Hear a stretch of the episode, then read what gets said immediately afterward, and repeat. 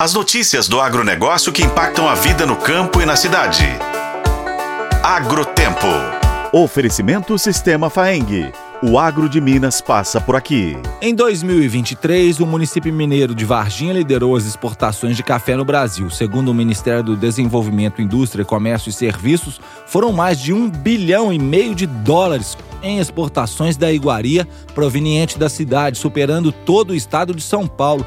Apesar dos altos números na região, um fator chama ainda mais atenção: a precariedade do sistema de defesa agropecuária, responsável por inspecionar e liberar cargas às exportações. Para esse trabalho, o município conta com apenas um auditor fiscal federal agropecuário. O Porto Seco, em Varginha, exportou em média 65 mil sacas de café por mês em 2023.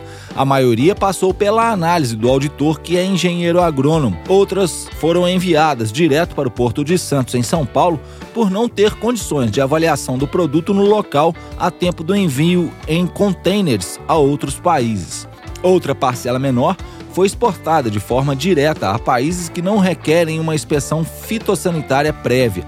Para o Sindicato Nacional dos Auditores Fiscais Federais Agropecuários, ANFA Sindical, o cenário preocupa, pois a presença de grandes exportadoras no município, que antes tinham sede apenas em Santos, em São Paulo, aumenta ainda mais a demanda da defesa agropecuária. Antônio Andrade, diretor de Comunicação e Relações Públicas do Sindicato Nacional dos Auditores Fiscais Federais Agropecuários, destaca que é necessário mais auditores para não comprometer as exportações.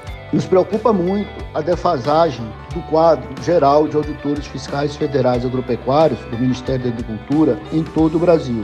Em 2002, existiam aproximadamente 4 mil auditores em atividade, para uma produção bruta da agropecuária em torno de 400 bilhões de reais. Em 2024, 20 anos depois, essa produção bruta cresceu de 400 bilhões para 1,3 trilhão e o número de auditores caiu de cerca de 4 mil para hoje 2.650 auditores na ativa. No caso de Varginha, cidade ao sul de Minas, isso é ainda mais evidente. Lá há somente um auditor para vistoriar e liberar as cargas para exportação. Para você ter uma ideia, o Porto Seco, o principal complexo de escoamento da produção na cidade, exportou em média em 2023 65 mil sacas de café, o que coloca como o maior exportador da iguaria no Brasil, superando, por exemplo, toda a venda do estado de São Paulo. Se esse único auditor ficar doente,